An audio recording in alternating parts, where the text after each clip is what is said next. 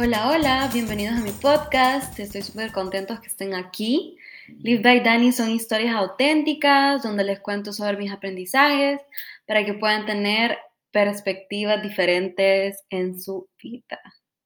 Espero que les vaya a gustar el episodio de hoy.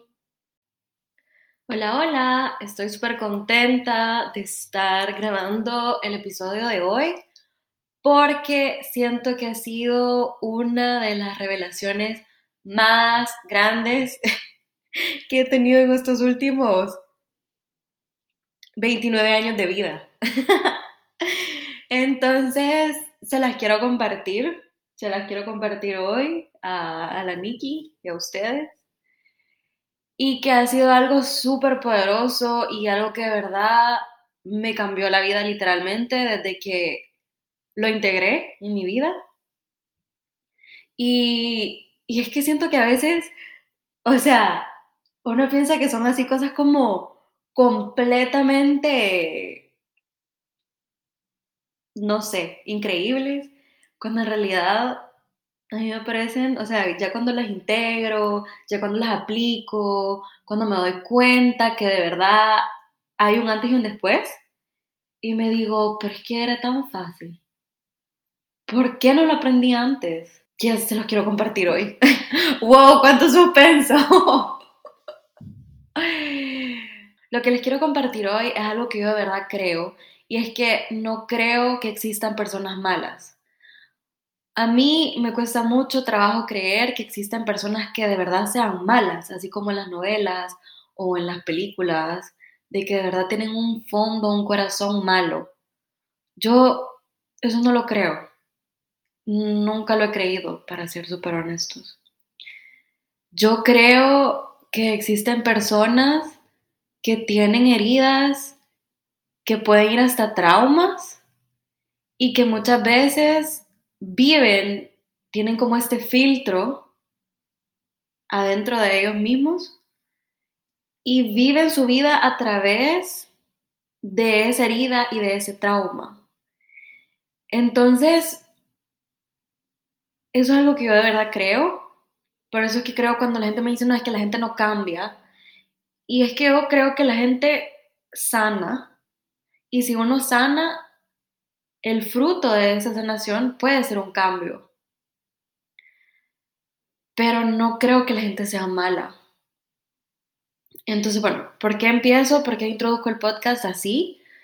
Lo introduzco porque algo que me cambió bastante la vida era tomarme las cosas personales.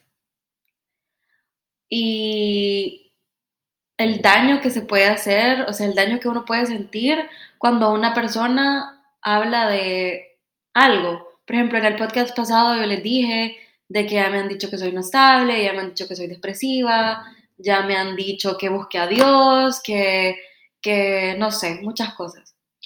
Y con el tiempo yo he aprendido a no tomarme las cosas personales, porque justamente lo que la otra persona te está diciendo o la interpretación que esa persona puede tener de XYZ situación es de acuerdo a su historia, a su filtro, a su perspectiva y lo que esa persona tenga en su corazón, lo que esa persona tiene como herida también, que es un reflejo de lo que ellos son que también pueden ser proyecciones de, de hacia ellos mismos, hacia esa misma situación, y que también puede ser una proyección de sus propias creencias, de su propia historia, de su propia narrativa, de su propio diálogo, eh, una proyección de sus heridas, una proyección de sus miedos.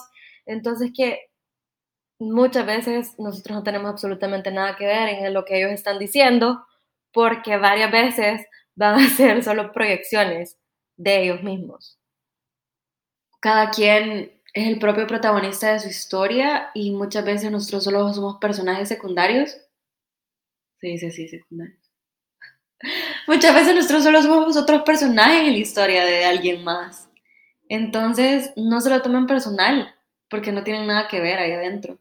Y justamente cuando tenemos tendencia a malinterpretar o que algo nos duela, tratemos de indagar un poco más por qué X, Y, Z comentario me hizo sentir de esa manera.